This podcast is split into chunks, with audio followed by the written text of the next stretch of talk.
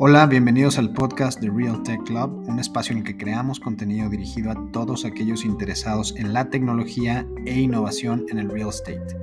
En este podcast me enfoco en entrevistar a personas con experiencia en estos sectores en México y Latinoamérica, con el fin de generarte valor en la toma de decisiones personal y de negocios. Yo soy José Carlos Alemán y esto es el podcast de Real Tech Club.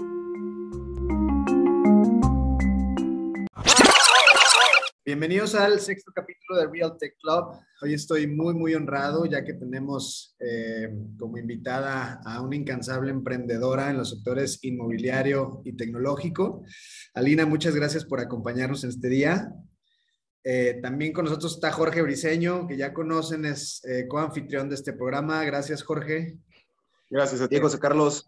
Gracias. El nombre del podcast hoy es eh, Bootstrapping en PropTech, caso Mon Places, y yo me, quedé con este nombre, Alina, este, eh, de la vez que nos vimos en el evento el año pasado este, de, de PropTech acá en Ciudad de México.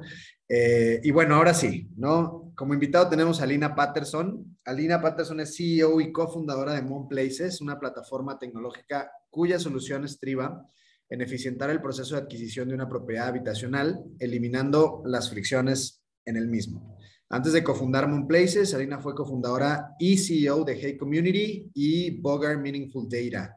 Eh, Alina, pues eh, yo te escribí en, en, dos párrafos, más bien en dos líneas. Yo creo que hay mucho más eh, de esto. Me encantaría empezar a hablar un poquito de ti, no necesariamente en la parte profesional, eh, o a lo mejor combinando esta parte personal de la, de la, un poco la trayectoria que te, que te llevó a donde hoy estás, eh, eh, tres, digamos, tres emprendimientos o tres iniciativas, o a lo mejor uno y que se fue transformando, ya nos contarás un poquito, este, y, luego pues nos vamos metiendo y ahí iremos haciendo preguntas, Jorge, sobre la parte un poco más personal de trayectoria, ¿no? Mil gracias de verdad por estar aquí, gracias por aceptar eh, compartir este, esta iniciativa y este, y este pequeño espacio con Jorge y conmigo. Buenísimo, José Carlos y Jorge. Muchísimas gracias también a ustedes por generar estos espacios. Como se los he comentado, la realidad es que considero que son de suma importancia y creo que agregan bastante valor a todo lo que hemos venido trabajando. Este, y, y definitivamente estos espacios empujan a la educación dentro del tema de PropTech eh, en toda la parte del sector inmobiliario y bueno, las personas que definitivamente todavía no están tan involucradas, pero que creo que es algo que ya tendríamos que estar empujando en nuestro día a día, ¿no? Eh, ya poniéndonos un poquito en el tema de, quién es Alina y de, de, cómo hemos venido evolucionando a través del tiempo. Eh, si yo me tuviera que describir en un enunciado, diría que soy un ser apasionado, perfectible, enfocada en el crecimiento y y en la evolución. Básicamente sería como, como me describiría, ¿no?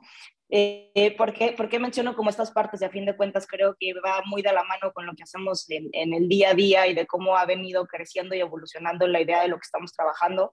Y, y creo que a fin de cuentas el enfoque es ese, cada vez entregar más y cada vez ser mucho más eh, consciente de lo que estamos trabajando, ¿no? Entonces, por una parte me menciono como una persona apasionada porque creo que si no te apasiona lo que estás haciendo, pues entonces ¿para qué lo estás haciendo? O sea, creo que la vida se trata de pasiones y se trata de disfrutar y se trata de entregar y se trata de que cuando te despiertas estés motivado por hacer las cosas que estás haciendo.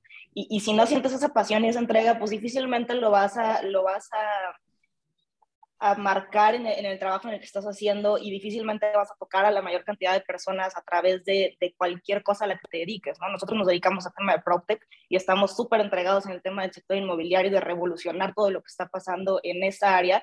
Sin embargo, creo que lo puedes llevar a cualquier área y en cualquier tema, ¿no? O sea, definitivamente tienes que estar súper apasionado para poder comprometerte con lo que estás haciendo y, y bueno, el crecimiento y la evolución constante también es parte de lo mismo. Al ser emprendedor y no me van a dejar mentir ustedes que también han estado involucrados en toda esta parte, pues es, es un tema incansable, inagotable en el cual tienes que estar entregando absolutamente toda tu energía y, siendo como bien aventado en las cosas. Y, y, si no estás creciendo y si no estás evolucionando, pues difícilmente vas a llegar a los, a los siguientes niveles. En los cuales puedas empezar a abrir las diferentes puertas para entonces realmente impactar de manera importante en el trabajo que estás generando. Entonces, desde mi perspectiva, el ser apasionado pues, definitivamente va también con el crecimiento constante y de esta manera puedes generar un verdadero impacto en lo que estás haciendo. Fíjate, ahí tienes un punto eh, y bien interesante porque ayer veía un video de Steve Jobs este, y a lo mejor también te tocó o les ha tocado verlo por ahí. Entonces dice él, parte de, no sé si de los secretos, pero sí dice algo así como parte de la fórmula eh, del éxito de llevar una compañía a buen puerto cuando emprendes, eh, es justamente, por un lado, la pasión y por otro lado, no dejar de repetir justamente este propósito por el cual la formaste, ¿no? Es decir, te van a llegar un montón de cosas eh, de, distractores, ¿no? Oye, pues la parte económica es un tema y creo que es muy importante. La parte eh, incluso eh, de oportunidades de trabajo es otra, ¿no? De repente te pasan por la mesa varias oportunidades y dices, espérame tantito, es que yo ya traigo este objetivo, pero este está jugoso, pues sí, pero, ¿no? Este, en fin, creo que lo que estás diciendo tiene mucho, mucho sentido, ¿no? Si no tienes pasión, entonces no te vas a levantar en la mañana, no vas a ir a hacer lo que estabas haciendo y por lo tanto no vas a, no vas a llegar a cumplirlo. Y entonces eso decía Steve Jobs, ¿no?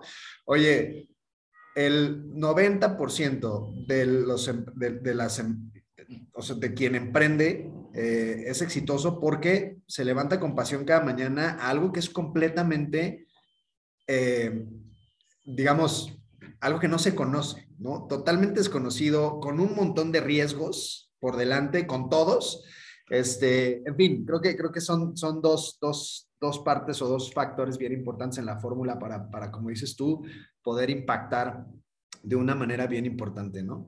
Em, un poco eh, metiéndonos al tema, Alina, de, de, la industria o de las industrias que, que, que, tocas tú en todos tus emprendimientos. Cuéntanos un poco cómo llegaste acá, es decir, cómo, cómo llegaste a relacionarte con la industria inmobiliaria, con la industria tecnológica o tecnológica desde la perspectiva inmobiliaria, que esa parte es bien interesante, ¿no? Eh, eh, cofundas dos, dos, empresas o una, eh, digamos, con diferentes etapas. Platícanos un poco de eso.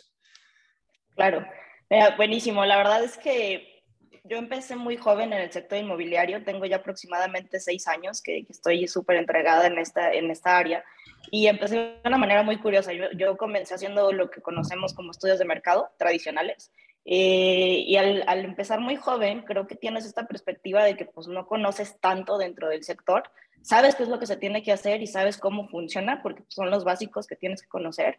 Sin embargo, al no estar tan empapada o tan viciada dentro del sector, creo que definitivamente te da como esta perspectiva diferente a lo que puede tener eh, una persona que ya lleva años dentro del mismo, ¿no? Eh, definitivamente yo siempre considero que las personas que ya tienen mucho tiempo dentro del sector pues, nos enseñan muchas cosas, pero creo que de repente eh, traemos como, como estos visores de caballo, que nada más estás enfocado en, en una cosa y no estás viendo la perspectiva completa, ¿no? Y, y, y desde, esa, desde esa visión, eh, pues difícil comienzas a cambiar cosas. Entonces, parte de la bendición de haber empezado joven, creo que fue justo el, el ser muy curiosa y el entonces tratar de entender realmente cómo, cómo funciona en totalidad al momento que nosotros empezamos a hacer estudios de mercado, pues me di cuenta de que, y siempre lo menciono, ¿eh? yo amo el sector inmobiliario y es mi pasión y estoy entregada a esto y a esto me dedico. Sin embargo, a pesar de ser uno de los sectores más grandes y más importantes a nivel mundial, siempre digo que es el que menos ha evolucionado a través del tiempo y siempre menciono que es el sector más dinosaurio que, que vamos a encontrar ahorita, ¿no? Este, entonces, parte de nuestra chamba es justo empezar a empujar esta evolución. Y, yo me di cuenta y me percaté de eso, de que pues tenemos 70 años haciendo las cosas exactamente igual. Y es, oye, ¿de qué manera venimos evolucionando nosotros como humanidad? Tenemos muchísima tecnología a la mano, tenemos muchas formas nuevas de hacer las cosas y el sector inmobiliario lo sigue haciendo exactamente igual. ¿no? Oye, pero déjame, déjame, interrumpirte ahí, porque creo que eh, tienes un punto. ¿Qué es lo que crees o cuál es la razón por la cual crees que el sector inmobiliario, a diferencia de otros que también venían aletargados, pero desde los últimos cuatro o cinco años, han revolucionado de una manera impresionante los procesos. Por ejemplo, el financiero, ¿no? Los servicios financieros con Nubank, etcétera. ¿Qué es lo que, desde tu perspectiva, ha aletargado tanto al sector inmobiliario? Pueden ser varias cuestiones, pero desde mi perspectiva considero que es un sector que está muy cómodo. es un sector que históricamente tiene mucha más demanda que oferta y eso hace que el sector sea un sector muy cómodo. Entonces, prácticamente cualquier cosa que se desarrolla, pues no tenemos opción y tenemos que vivir y tenemos que habitar y, y el ser humano hay un estudio que dice que pasa más del 90% de su vida en espacios internos. Entonces, llámale casa, llámale departamento, llámale oficina, llámale plaza comercial, como le quieras llamar, pues es un espacio intervenido por el sector inmobiliario. Entonces, de alguna manera, el sector inmobiliario está encargado de generar estos espacios, pero realmente se preocupa poco por el consumidor o por el cliente final, ¿no? De quién va a habitar ese espacio. Entonces, al momento de el sector inmobiliario y los actores del sector inmobiliario tener control sobre los espacios que generan y realmente, pues preocuparse desde mi perspectiva poco para de verdad agregar valor, de verdad generar espacios que en los que nosotros nos podamos sentir a gusto, que realmente se adapten a nuestras necesidades, pues es lo que también lo lleva a estar en una posición cómoda, de decir, cualquier cosa que yo intervenga, de alguna manera va a ser habitada, ¿no? Este, y precisamente eso, desde mi perspectiva, es lo que lo ha llevado a esta lenta adaptación Además de que es un sector, digo, a diferencia de, por ejemplo, eh, eh, bien lo comentabas, el sector financiero y hablamos de fintech, y creo que fintech es un tema que todo el mundo conoce o en algún punto ha escuchado la palabra, ¿no? Tú mencionas PropTech y creo que ni siquiera las personas dentro del sector inmobiliario saben qué es PropTech. Entonces, parte de nuestro trabajo también es empezar a enseñar que el PropTech existe, que es algo que existe desde los años 2000, incluso un poco antes, con, con toda la llegada del .com y cuando empieza a haber ciertos esquemas de, de, páginas web en donde ya se empiezan a enseñar eh, propiedades y demás. Sin embargo, pues se quedó ahí y tiene 22 años exactamente igual, ¿no? O sea, tenemos dos, tres años viendo ya eh, realmente esfuerzos importantes en PropTech, pero pues el, el, proceso de adaptación ha sido realmente lento. Entonces, volviendo al tema de FinTech, eh, lo, que, lo que estamos nosotros acostumbrados es que de alguna manera ya existía el tema de transferencias, ya existía el tema de hacer ciertas funciones tecnológicas que no necesariamente dependía de entregarte el dinero en efectivo. El sector PropTech, eh, a diferencia, o el sector inmobiliario, a diferencia del sector financiero, es un sector, eh, yo, yo le digo que es muy tangible, o sea, es algo que estamos acostumbrados a que sea físico, a que sea palpable, a que sea habitable. Entonces, difícilmente el, humano puede como que transformar esta idea de algo tan, tan, tan palpable y tan habitable y, tan denso, llevarlo a una parte de tecnología donde no lo puedes tocar, ¿no? Entonces, cuando lo migras a esta parte de tecnología, el verdadero reto es justo cambiar este paradigma de que es que tienen que ser ladrillos. O sea, sí son ladrillos, pero ¿cómo vas a crear esos ladrillos? ¿Cómo vas a generar este espacio? ¿De dónde vas a tener esta data para realmente agregar valor dentro del sector? ¿no? Y, y hay otras áreas, por ejemplo, Contec, que ya se enfoca en generar eh, ciertas metodologías e incluso ciertos materiales de construcción que eficientan los procesos. Y en vez de tardarte 24, 36 meses en generar una torre de departamentos, pues acortas ese tiempo y entonces tu dinámica es mucho más amigable, ¿no? Sin embargo, pues vuelvo a lo mismo, entre la parte de la comodidad y entre la parte de que es un sector muy tangible y que normalmente lo imaginamos con ladrillos y, y, y de esta forma muy densa, pues llevarlo a una parte tecnológica de repente como que corta los cables, ¿no? Exacto, exacto. No sé, Jorge, ¿tenías algún comentario?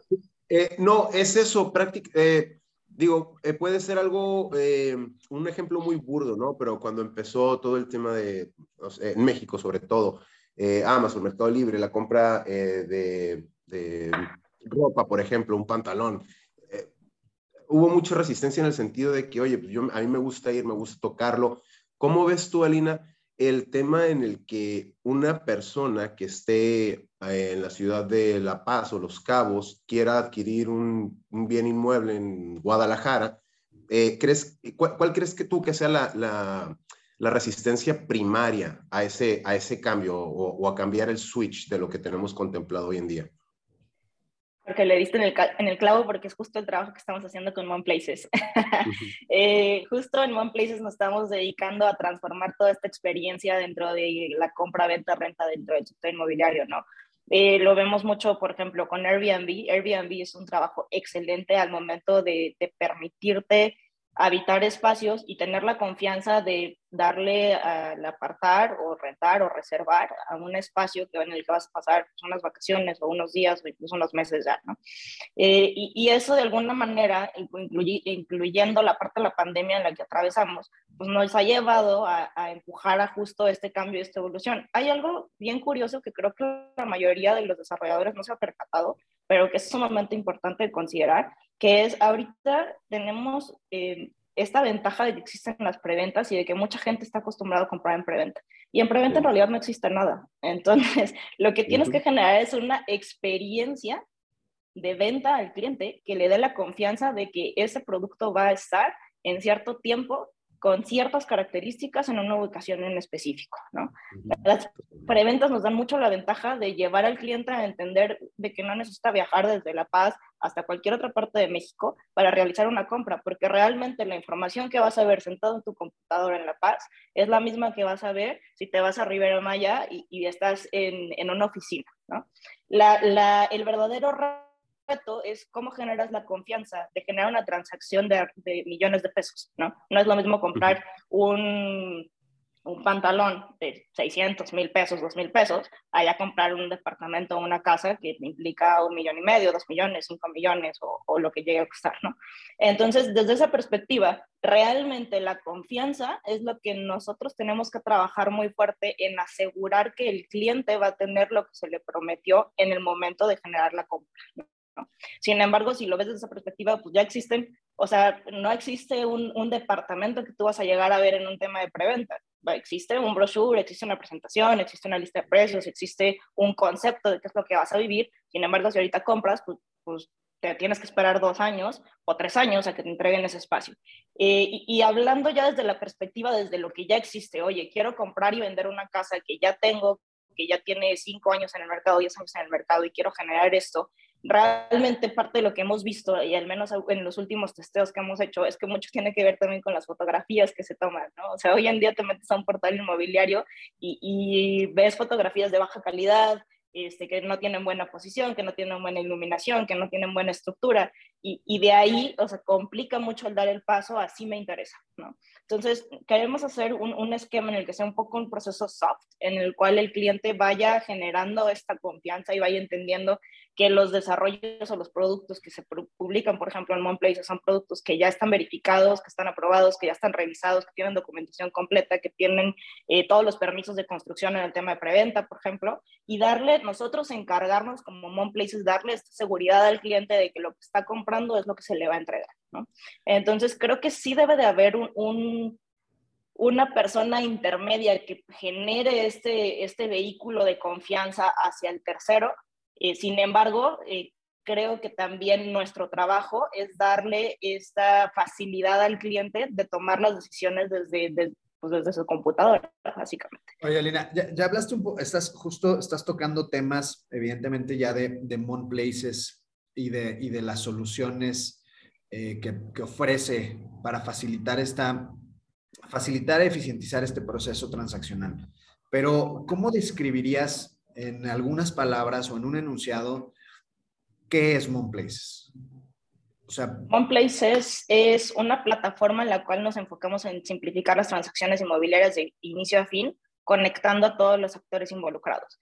Eh, los actores involucrados, llámese cliente, consumidor, inversionista, eh, desarrollador inmobiliario o propietario, eh, toda la parte de firma de contratos digitales.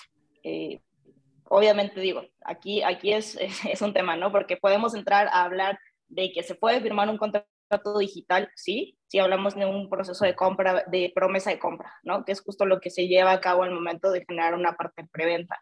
Ya cuando hablamos de un tema de, de, de de escrituración y demás, ahí ya lo tenemos que llevar a un plano pues, normal en el cual se hace con, a través de notario y todo lo que conocemos, ¿no? Sin embargo, ahorita estamos empujando a que todo se realice de manera digital con los contratos de promesa de compra eh, y, generando un contrato digital y esto nos permite justo abarcar eh, a nivel nacional sin necesidad de estar como viajando de un punto a otro. Y la parte de eh, métodos de pago, que creo que también es súper importante, ¿no? Hoy en día, este, pues mucho de lo que pasa en el sector inmobiliario es, oye, te tengo que pagar y cómo le hacemos. Entonces, también este, quiero dar un apartado, pero no te lo puedo dar por aquí, te lo tengo que dar en un cheque o te lo tengo que dar en efectivo y, y hay diferentes cuestiones. Entonces, parte de nuestra chamba también es facilitar estos procesos de pago y estos métodos de pago que puede tener la persona, incluso aceptando, por ejemplo, pagos a meses sin intereses con una tarjeta de crédito, ¿no? Si ya se compran carros con tarjeta de crédito, ¿por qué no se puede dar un enganche o un adelanto de una propiedad con una tarjeta de crédito? Entonces, creo que justo es, es parte de nuestro trabajo también empezar a empujar a entender que todo esto se puede hacer, sin embargo, pues sí es, es parte de nuestro trabajo, pues ser punta de lanza en, en diferentes cuestiones. Oye, Alina, ¿y, en, qué, perdón, y creo que Jorge quería comentar algo? No, no, no, era, era parte de lo que, del, de hecho, eh, era parte de la, de la inquietud, o más bien de lo que me hubiera gustado que, que, se, dejó, que se dejaran claro, tal y como lo hizo, en el tema de la, de la certidumbre hacia, hacia el cliente. Eh, me refiero al tema de, la, de ver la propiedad, reservarla, cargar la documentación, la firma del contrato digital, todo este proceso, pero que ya lo dejó claro, claro Alina. Buenísimo, buenísimo. Yo, yo em, mencionas dos, dos temas súper, súper clave. Uno es la confianza, es decir, qué tanto, qué tanto generas confianza dentro de un espacio digital que hasta hace muy poco tiempo, eh, como decía Jorge, ¿no? Tenías eh, comprar algo que no te fuera a quedar en el caso de, de, prendas de vestir, ¿no? Que es lo más común. Eh, y ahora ya eh, hemos venido transformando toda esta, eh, como dices, toda esta visión, ¿no? O, toda esta práctica y a generar confianza justamente en estos métodos o en estas plataformas, llámales marketplaces. y mi pregunta tal vez sería, Places es, ¿a quién atiende? O sea, ¿quién, es, ¿quién tú dirías que es tu cliente? ¿Tu cliente es el desarrollador? O tu cliente es el usuario? ¿O, cómo manejas esas, esas dos partes?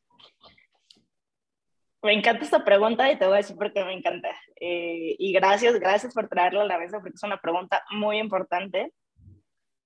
Prácticamente nosotros sí trabajamos para atender a los diferentes actores involucrados dentro del sector inmobiliario, ¿no? O sea, al final de cuentas nuestro trabajo es conectar a las diferentes partes. Sin embargo, mi verdadero enfoque y el, verdadero enfoque de mi equipo, de, todo Places y de todo lo que estamos trabajando, es en atender al cliente directamente. Que desde lo que hemos visto, y lo comenté al inicio de toda esta plática, lo que hemos visto es que el sector inmobiliario está muy cómodo y realmente, pues de alguna forma tiene eh, el poder en ciertas manos, ¿no? Sin embargo, el cliente es el que termina estando 100% desatendido, porque es pues yo genero, yo construyo desde, oye, ¿qué le cabe a mi terreno? ¿no? ¿Qué permisos tengo y cómo puedo construir y cómo lo puedo sacar el máximo jugo a ese terreno? Y entonces de repente el, el, desarrollador pierde de vista que está generando un espacio que tiene que ser habitable y, esto, y pierde de vista que está generando un espacio que va a impactar en la ciudad por lo menos los siguientes 50 a 70 años. Y está perdiendo de vista que ese, ese espacio que está generando, ese proyecto, esa torre de departamentos, ese, esa área comercial, pues va a generar ciudad, ¿no? Y, y, entonces empezamos con estos problemas que tenemos actualmente en las diferentes ciudades que ya conocemos, Guadalajara, Ciudad de México, Monterrey, llámale como quieras, que se vuelve muy complicado de habitar. O sea, por ejemplo, te voy a hablar de Guadalajara. Guadalajara, y es un dato que también menciono mucho, Guadalajara mide 2.5 veces más de lo que debería de medir en extensión territorial versus la, cantidad de habitantes que somos, y esto es por un, eh, porque no está planeada de manera correcta, ¿no? Entonces, justo al, al ser un enfoque del desarrollador, el simplemente desarrollar, construir, construir, construir, pero perder de enfoque la calidad de vida, qué necesita el cliente, qué necesita la comunidad, cómo vamos a evolucionar en nuestras necesidades, qué es lo que necesitamos ahorita y qué vamos a necesitar dentro de 20 años. Si la ciudad está creciendo para un lugar en específico, qué características o de qué manera tiene que estar preparada esa zona de la ciudad para entonces recibir un número de, de nuevos habitantes dentro de la zona, ¿no? Entonces, lo que nosotros estamos trabajando en Mon Places y junto con todo mi equipo, que son unos cracks y son unas personas increíbles que me gustaría que luego conozcan, eh, estamos trabajando en precisamente enfocarnos en el cliente y entender qué necesitas, qué quieres y cómo te ayudo a solucionar ese, ese dolor que tienes actualmente. Definitivamente vamos a apoyar muchísimo a los desarrolladores porque entendiendo qué necesita el cliente, entonces podemos entender qué es lo que se tiene que desarrollar y de esta manera colocar el producto mucho más rápido, de manera mucho más eficiente, porque, porque vas a tener un producto que agrega valor a la comunidad, que realmente está pensado en solucionar este, pues, los dolores de, de, de cierto nicho de mercado en específico y a través de esto creo que todos ganamos y nadie pierde, ¿no? Porque entonces entendemos la perspectiva desde una parte eh, pues mucho más global a simplemente qué le cabe al terreno y cómo puedo generar negocio de esto. Entonces, la respuesta larga sería esa. Buenísimo. Oye, y, y, el tema de la, de la, tecnología en este espacio, en este, en este eh, proceso tradicional, eh, entender, entiendo que, que hoy es, eh, bueno, tú estás basada en Guadalajara, pero evidentemente el proyecto tiene o tendría que tener un alcance nacional o regional. ¿Cómo juega la tecnología en todo este tema de escalabilidad para tu proyecto personalmente? La realidad, José Carlos, es que One Places está pensado para hacer un proyecto que impacte eh, en América Latina. Nosotros estamos trabajando fuertemente en América Latina porque consideramos que justo eh, toda América Latina más o menos se comporta similar dentro del sector inmobiliario. O sea, si tú vueltas a ver Estados Unidos, Estados Unidos tiene un MLS que te da muchísima data y que puedes entender perfectamente cómo funciona, cómo se mueve, qué se compra, en cuánto se compra, en cuánto se vende, ¿no? Eh, cómo ha ido plusvalizando a través del tiempo cierta propiedad y demás. Es algo que ni, ni en México ni en general en América Latina encuentras. Eh, y, y, creo que esta parte es justo cómo, cómo llegamos de empezar a hacer estudios de mercado a lo que hoy es, es un One Places. Eh, yo soy una apasionada de la data y, creo que la data siempre habla mucho más objetivamente que, que, lo que le puedas preguntar a la persona, ¿no? Hay un dato que me gusta mencionar mucho, es que, porque luego dicen, oye, hay que hacer estudios cualitativos. No tengo, bueno, sí, sí tengo cosas en contra de los estudios cualitativos. Eh, y, es precisamente que la gente tiende a mentir cuando se siente observada, ¿no? Entonces, eh, si tenemos esta tendencia de mentira cuando te sientes observado, ¿por qué consideras que al hacer un estudio cualitativo en el cual estoy haciendo una encuesta, me vas a decir la verdad, ¿no? Eh, entonces, es mucho más sencillo hacer un análisis, y, esto, literal, hay un, hay un libro que se llama eh, Everybody Lies, que creo que es el libro, o sea, prácticamente yo digo que respalda como toda esta idea que yo de que la gente pues, tiende a mentir cuando se siente observada.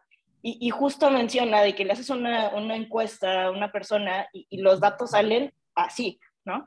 Sin embargo, si te pones a analizar esa misma información a través de las búsquedas de Google, los datos son exactos. ¿Por qué? Porque la gente en Google no se siente observada, nadie la va a juzgar, nadie va a ver qué buscó, nadie va a ver absolutamente nada y es en su persona, o sea, es el personal con, o ella personalmente, con una computadora que no le va a, cuestionar lo que está buscando.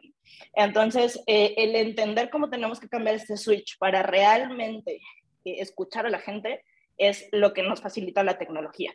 Entonces, la tecnología lo que viene a hacer es a, entender qué es lo que la gente, por ejemplo, en el caso de Mon Places, ya una persona y está buscando un departamento de 65, 70 metros cuadrados en una zona en específico que, que tenga de amenidades y servicios que sea pet friendly, que tenga cerca una lavandería y que a cinco cuadras máximo haya eh, gimnasios o parques en donde pueda hacer ejercicio, ¿no? Entonces, si nosotros empezamos a entender toda esta dinámica, todo esto te empieza a generar datos. A lo mejor esa, esa propiedad en específico no existe, eh, pero realmente todo esto te empieza a dar data. Entonces, si vemos que hay muchas personas a un nicho de mercado específico buscando ciertas características en una ubicación en donde no hay una oferta, entonces nosotros entendemos que existe una demanda que no está siendo satisfecha en el mercado, ¿no? Entonces, desde esta perspectiva es como la tecnología empieza a apoyar a realmente generar un crecimiento organizado de las ciudades, pero entendiendo la necesidad del cliente y de, nuestras, de nuestro día a día. Ahora, parte muy importante es que los desarrolladores hoy en día eh, siempre piensan en cómo voy a desarrollar un proyecto y, lo entrego en tres años y me, me olvido de su existencia, ¿no? Eh, sin embargo, creo que no entendemos que ese proyecto va a existir al menos 50, 70 años de vida y que van a pasar entre dos y tres generaciones que se comportan completamente diferentes por el mismo proyecto. Entonces, ¿cómo podemos ir evolucionando esos proyectos para que se vayan adaptando a las nuevas generaciones que van a habitar esos espacios? ¿no? La tecnología te permite ir entendiendo toda esta data, ir analizando todos estos comportamientos y entonces generar espacios que incluso puedan ir evolucionando a través del tiempo y que puedan ir adaptándose a las nuevas necesidades que a tener. Eh, eh, en México y en América Latina no existe esta data. O sea, creo que es nuestro trabajo generarla. Y parte del cómo empezó todo esto es, al momento de nosotros hacer estudios de mercado tradicionales, justamente identificamos que los estudios de mercado pues tienen muchos déficits como muchas de las partes del sector inmobiliario. Y repito, el sector inmobiliario me apasiona y me encanta y por eso estamos trabajando en esto, ¿no? Porque creo que, que es algo que se tiene que hacer. Eh, entonces identificamos que lo que se analiza hoy en día o lo que realmente tú ves en un estudio de mercado son datos de los comportamientos anteriores, ¿no? O sea, tú haces cortes de la data y dices, oye, pues esto es lo que está ofertado, esto es lo que se ha vendido, estos son los precios promedio y estos son eh, las unidades promedio pero eso no te está diciendo en realidad cómo se va a comportar dentro de cinco años. Y tú empiezas a desarrollar hoy con una data que obtuviste de, un corte de seis meses atrás y eh, vas a entregar ese proyecto dentro de tres años. Entonces, nada hace sentido porque estás analizando hacia atrás algo, que vas a entregar hacia, hacia adelante. Entonces, ahí es donde hace como un corto y en el cual no estamos generando estos productos que realmente se agreguen valor a la comunidad. Entonces, ¿cuál fue la perspectiva? Fue cambiar ese switch y es, oye, hoy estoy analizando lo que ya pasó y hoy estoy analizando lo que existe de oferta en el mercado, pero no estoy analizando qué necesita el cliente y no estoy analizando cómo se va a comportar dentro de cinco años que yo entregue esa torre. ¿no? Entonces fue de qué manera podemos generar esta información para entonces sí generar un proyecto de valor que dentro de cinco años haga sentido con incluso la infraestructura que va a tener la ciudad en ese momento. Entonces, a partir de eso fue, sí necesitamos generar mucha data, pero también necesitamos conectar con lo que ya existe, porque lo que ya existe es algo donde va a habitar un nuevo proyecto, pero al mismo tiempo tenemos que entender cómo va a transformarse la comunidad. Entonces, de ahí es como nace todo. Eh, ah, me parece un tema sumamente relevante porque tú sabes también que, que yo provengo eh, de la data y que, y que también me gusta mucho entender esa parte. Sin embargo, tiene también sus bemoles, ¿no? Eh, estaba platicando con un buen amigo hace poco y, y caíamos en cuenta que, y, digo, una empresa en Estados Unidos, la más grande en términos de, eh, tecnología, real estate, habitacional, Silo, tú sabes que tuvo un, tema, un descalabro hace poco, creo que fue durante el tercer trimestre del 2021 con su, con su tema de iBuying eh, y, su, y su calculadora de evaluación, ¿no? Le fue como en feria, perdió cerca de 300 millones de dólares en un solo trimestre. Y, y tiene el 90% de los registros de las casas de Estados Unidos. Entonces, tú dices, oye, pues ya con esta masa crítica de data, pues evidentemente el algoritmo que te va a ayudar a evaluar las propiedades para comprarlas, pues debe ser muy exacto o debe tener muy poco margen de error. Y no. Y la respuesta es no, ¿no? Entonces, ¿y por qué? Creo que tocas un punto bien interesante, Lina, que es el pasado. Es una fotografía. O sea, tú estás fotografiando algo y no es fotografiable. Este es un ente vivo. O sea, por más que nos resistamos, el real estate o el comportamiento o los hábitos de consumo están cambiando segundo a segundo, y más con lo que nos acaba de suceder en el 2020, ¿no? O el 2019. Entonces, me parece que tocas un tema extraordinario que pudiéramos, pudiéramos meternos ahí horas y horas. Eh, yo creería también que debe ser un, un, tema a estudiar de manera recurrente, lo más rápido posible. Eh, sin embargo, bueno, también tenemos un montón de detractores, ¿no? Eh, no sé si te pasaba a ti, pero me pasaba muchísimo que yo decía, oigan, nosotros queremos darle transparencia al mercado inmobiliario y era muy idealista a lo mejor mi sueño, pero era, me voy a reír de ti en tu cara, güey, porque esto no va a suceder, o sea, tú no vas a obtener transparencia en el sector inmobiliario institucional. Bueno, pues gracias, lo logré durante cuatro años, ¿no?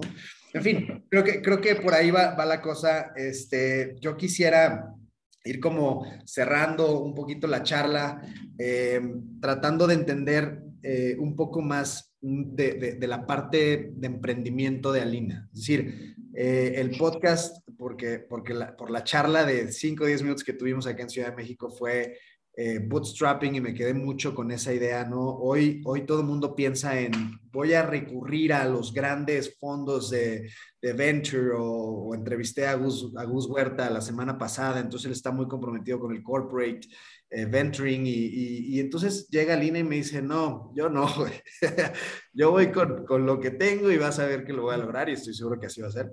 Eh, pero evidentemente, ¿cómo definir eso, Lina? Tú tienes cierta experiencia, ¿cómo desde, desde, desde tu estrategia eh, dices, voy bootstrapping o tengo evidentemente cofundadores, como es tu caso, eh, metemos nuestra lana, boyfriends and family, ¿cuándo le toco la puerta al venture? ¿Cuándo le toco la puerta al corporate si es que lo quiero hacer? Eh, ¿Cómo entender a los angels?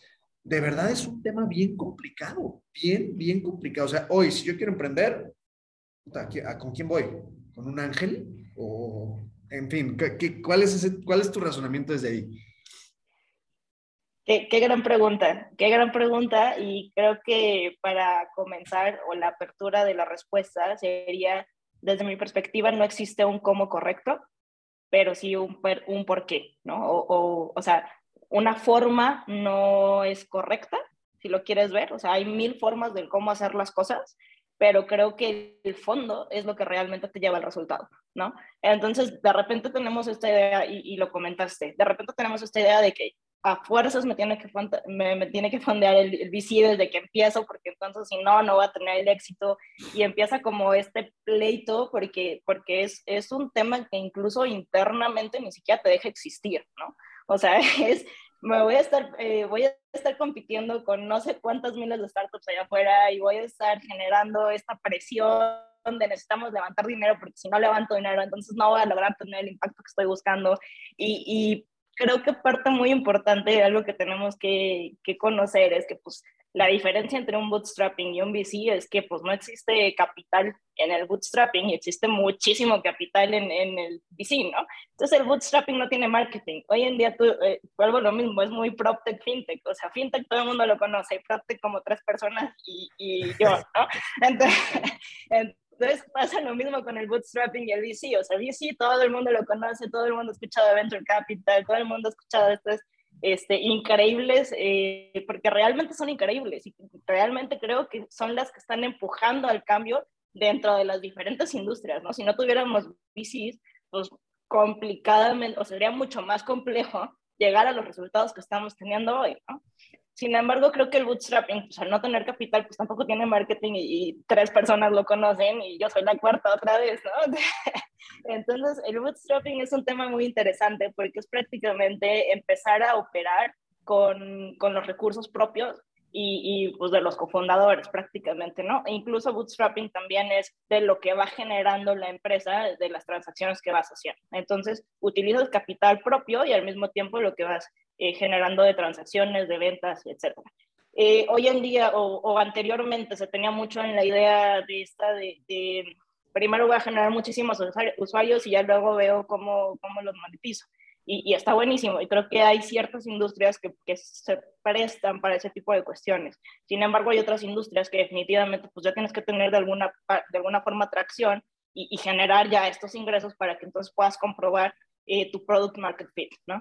que no nada más, o sea, un product market fit eh, no asegura el éxito de una empresa, hay muchas otras cosas que hay que considerar, pero creo que es uno de los puntos importantes que hay que tener en cuenta.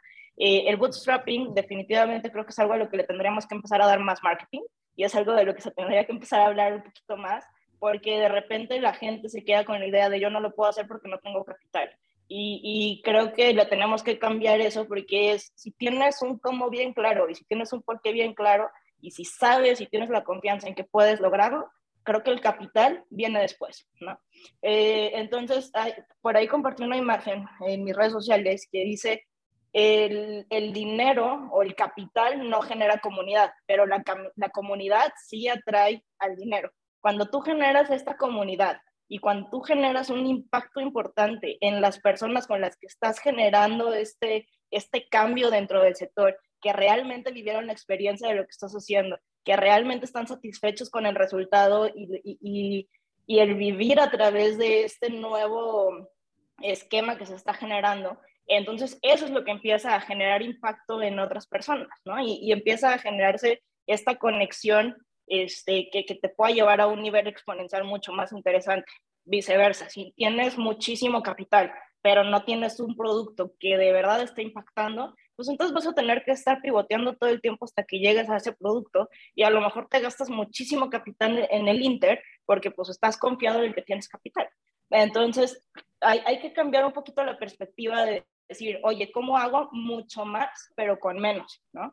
Eh, de repente estamos acostumbrados a, ahí te van 50 millones de dólares no, te quieres comer el mundo, entonces empiezas a generar muchísimas cosas y, y pierdes el enfoque real de la empresa, porque entonces le, le tiras absolutamente todo para ver qué es lo que pega, pero no te enfocas en generar una solución real. Entonces, hay una frase que me encanta que es cásate con el problema que estás solucionando eh, prácticamente con qué es lo que literal duele para solucionarlo y no te cases con el cómo lo estás haciendo, ¿no? Entonces, el cómo es el que se pivotea, que es la solución que vas a darle al problema.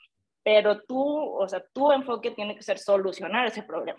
Ahora, si lo haces sin capital, ahí es donde se pone interesante, porque entonces tu enfoque se vuelve ahora sí al máximo. ¿Por qué? Porque no puedes gastar en cosas que no necesitas, porque no puedes eh, desenfocarte en trabajar en cosas que no le van a agregar valor a tu producto y realmente tienes que entender qué es lo que va a conectar desde el inicio de la solución hasta que realmente se soluciona la cuestión, ¿no?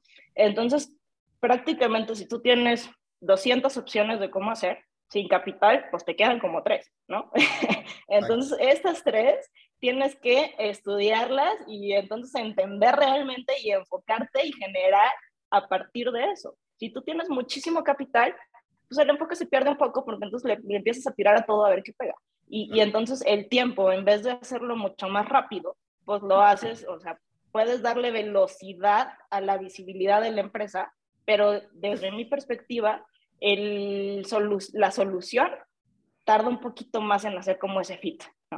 Este, definitivamente creo que los VCs son sumamente importantes. Definitivamente Mount, Places está enfocado en, levantar capital a través de VCs, pero ya estamos hablando de, de, una etapa posterior, ¿no? O sea, una vez que la solución ya, ya, ya esté generando tracción, una vez que entendamos que entonces sí, ya generamos este product market fit, que definitivamente las personas nos empiezan a recomendar por la experiencia que tuvieron a través de nosotros, pero creo que es justo entender que el enfoque no necesariamente tiene que ser, oye, ya tengo los 50 millones de dólares, entonces ahora sí hago, porque el emprendedor pues realmente pues, puede tener o puede no tener, pero el enfoque es solucionar, ¿no?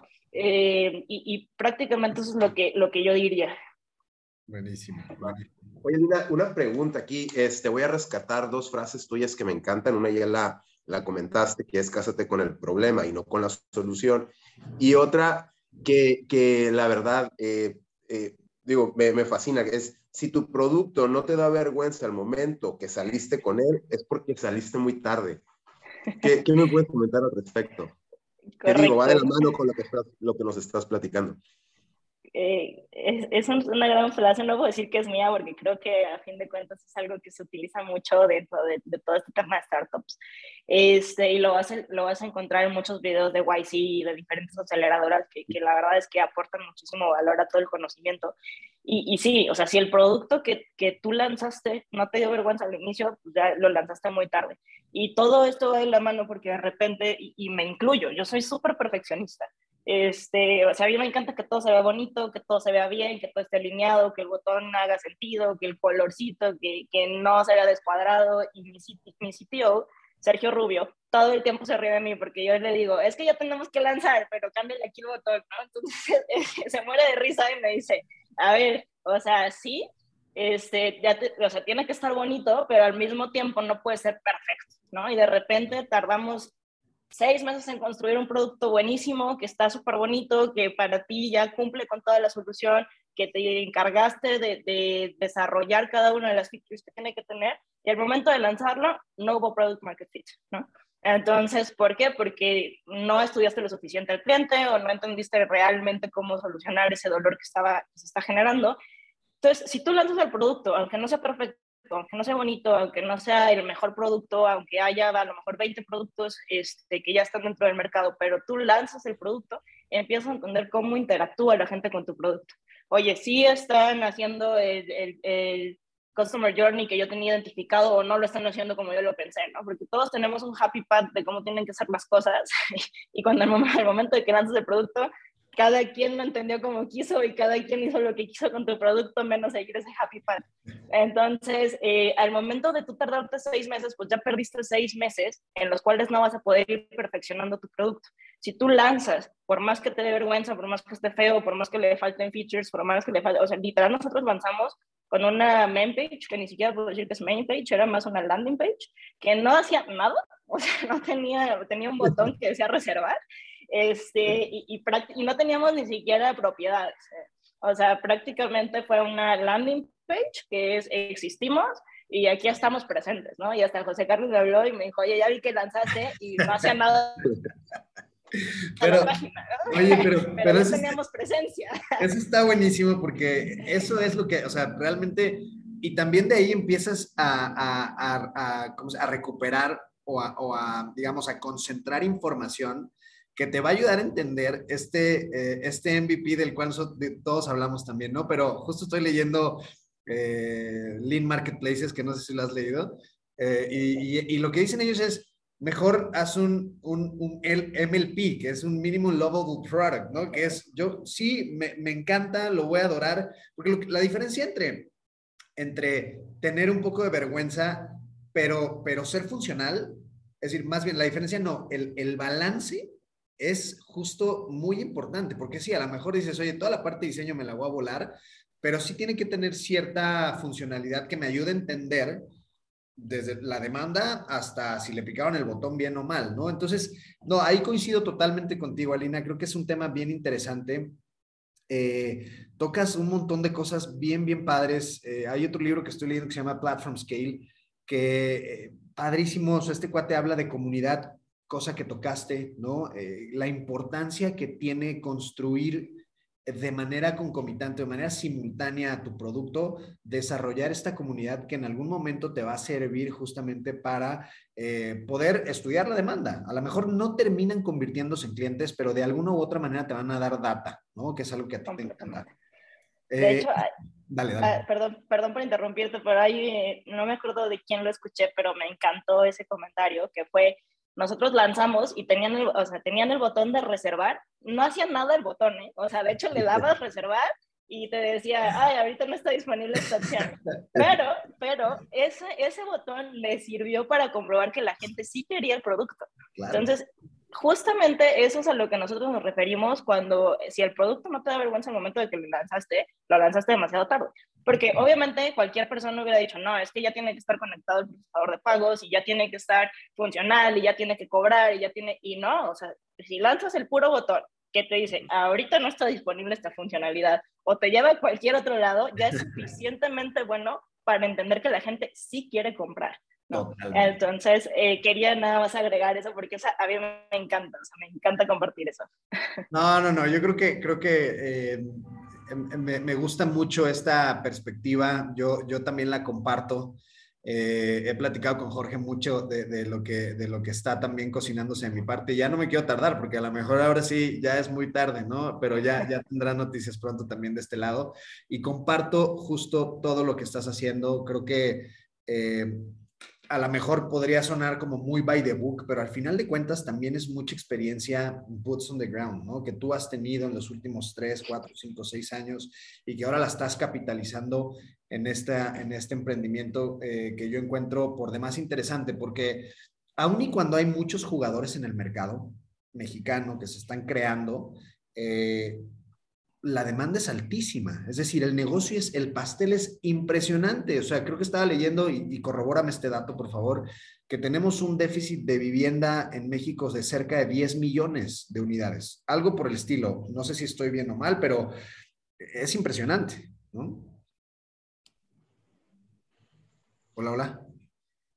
Aquí estoy yo, no sé, Alina. Alina, Alina la. Correcto. Sí, incluso ya, ya volví. pues tuvimos un poquito de problemas con el internet. este, sí, correcto, correcto con lo que mencionas, este, José Carlos. De hecho, estaba leyendo que el año pasado eh, se, hubo una demanda de aproximadamente 800 mil viviendas. Digo, obviamente el dato que, que comentas es ya de un total, yo estoy hablando de nada más un solo año, Eh, se tuvieron que haber creado por lo menos 800 mil viviendas el año pasado eh, y únicamente se generaron 200 mil, ¿no? Entonces, eh, ahí es donde, donde justo entra este dato que, que, te comento, que históricamente el sector inmobiliario en México y en América Latina tiene mucha más demanda que oferta, ¿no? O sea, realmente no estamos generando los suficientes espacios que se requieren para dar satisfacción total a los requerimientos de nosotros como comunidad. Eh, y creo que es un dato en el cual tenemos que estar trabajando muy fuerte. Eh, creo que debe de haber cada vez más actores involucrados en generar estos espacios que, que realmente agreguen valor. De repente hablaba por ahí con, con, un broker y me decía, es que hay muchísimo producto y no hay suficientes clientes. Y, y yo le dije al contrario, hay muchísimos clientes con malos productos, ¿no? Entonces, eh, ahí es donde no haces el match completo, en el, que no estás entendiendo que realmente sí hay una demanda súper importante, pero se están generando productos que no satisfacen esas necesidades. Entonces, parte de nuestro trabajo y, y, a lo que yo constantemente invito a la gente que estamos 100% involucrados en esto, es a entender qué es lo que sí necesitamos comunidad, como comunidad, perdón. De repente volteamos y vemos edificios completos desocupados y es, oye, pues, ¿qué pasó aquí? No es que no se necesite ese espacio, es que no se enfocó bien en la creación de ese espacio. Y creo que tenemos que ser mucho más conscientes en el momento de desarrollar y, y entender que estás impactando a una ciudad y en la calidad de vida directamente de las personas. O sea, creo que perdemos de vista ese enfoque y creo que perdemos de vista el cómo vivimos en nuestro día a día y de qué manera nos impacta ya sea positiva o negativamente la generación de estos nuevos espacios. Eh, entonces, sí, parte de lo que me gustaría que compartamos es, es, precisamente invitar a que seamos mucho más conscientes en el momento de desarrollar y de crear ciudad y, y, y, que entendamos que la intervención de estos espacios están generando el futuro de la ciudad y el futuro de la calidad de, de vida de las personas que habitan. Buenísimo, buenísimo. Sí. Jorge. Algo que me encantaría, sí, algo que me encantaría resaltar de Alina es el, lo que hablábamos, ¿no? De, de su, de su trascendencia, los, el background, el antecedente, todos los antecedentes que, que trae con ella. Y, y veo algo eh, como muy concreto de, de, de, Hey Data, que es un, un, data driven, en donde Alina hace mucho énfasis en, un, en generar un crecimiento planeado e inteligente, en donde pues, prácticamente existan comunidades eh, conectadas e integradas y que a fin de cuentas, tomando este, este concepto, se, se, se adecua de una manera este, muy orgánica Mon Places. Correcto, correcto. Este, sí, definitivamente creo que parte importante es justo empezar a, a entender estos datos y a darle estructura, ¿no? De repente tenemos muchísima información aislada eh, pocas personas y, y, ahí fue yo creo donde José Carlos y yo conectamos muy bien porque po pocas personas se preocupan por entender esa data, darle un orden y contar una historia a través de ella, este, que creo que es a fin de cuentas lo más importante. Eh, José Carlos y, y, algo que yo admiro mucho de él es justo cómo él, él lo estaba haciendo y, y cómo hoy creo que también lo sigue haciendo y lo va a seguir impulsando, pero contando una historia diferente y con otra perspectiva, ¿no? O sea, de alguna manera es entender, y, lo dijo hace un momento, no nada más es tomarle una fotografía de lo que ya fue, sino entender hacia dónde va.